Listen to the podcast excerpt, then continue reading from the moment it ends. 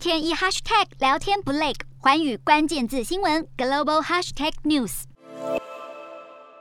受到疫情冲击，新加坡餐饮业面临严峻挑战。如今，新加坡举办大型餐饮展，希望能够帮助餐饮业者调整经营策略与模式，提高营收。新加坡自从防疫松绑之后，再度举行大型的这个餐饮展。这一次参展的厂商更多之外，现场也没有人数的限制，而且现场还有一个小型的小贩中心街，提供民众试吃的服务。在疫情影响之下，内用人流大受影响，但却也成为公司调整经营模式、变得更加弹性的好时机。如今，新加坡贸工部长颜金勇也在餐饮展上宣布，将推出食品服务产业转型计划二零二五，希望透过数位化改善生产力，利用创新思维，握可持续发展的机会，同时努力把本土品牌推向国际化，并且培训充满竞争力的人力资源，推动餐饮服务业的成功转型。新加坡力拼数位化和自动化，就是希望能够。减少餐饮业对人力的依赖。根据新国数据显示，二零二零年疫情下，新加坡有大约一万五千四百名员工离开餐饮服务业。二零二一年更是只有六百名员工重新加入餐饮业。再加上乌战争导致能源和食材价格频频上涨，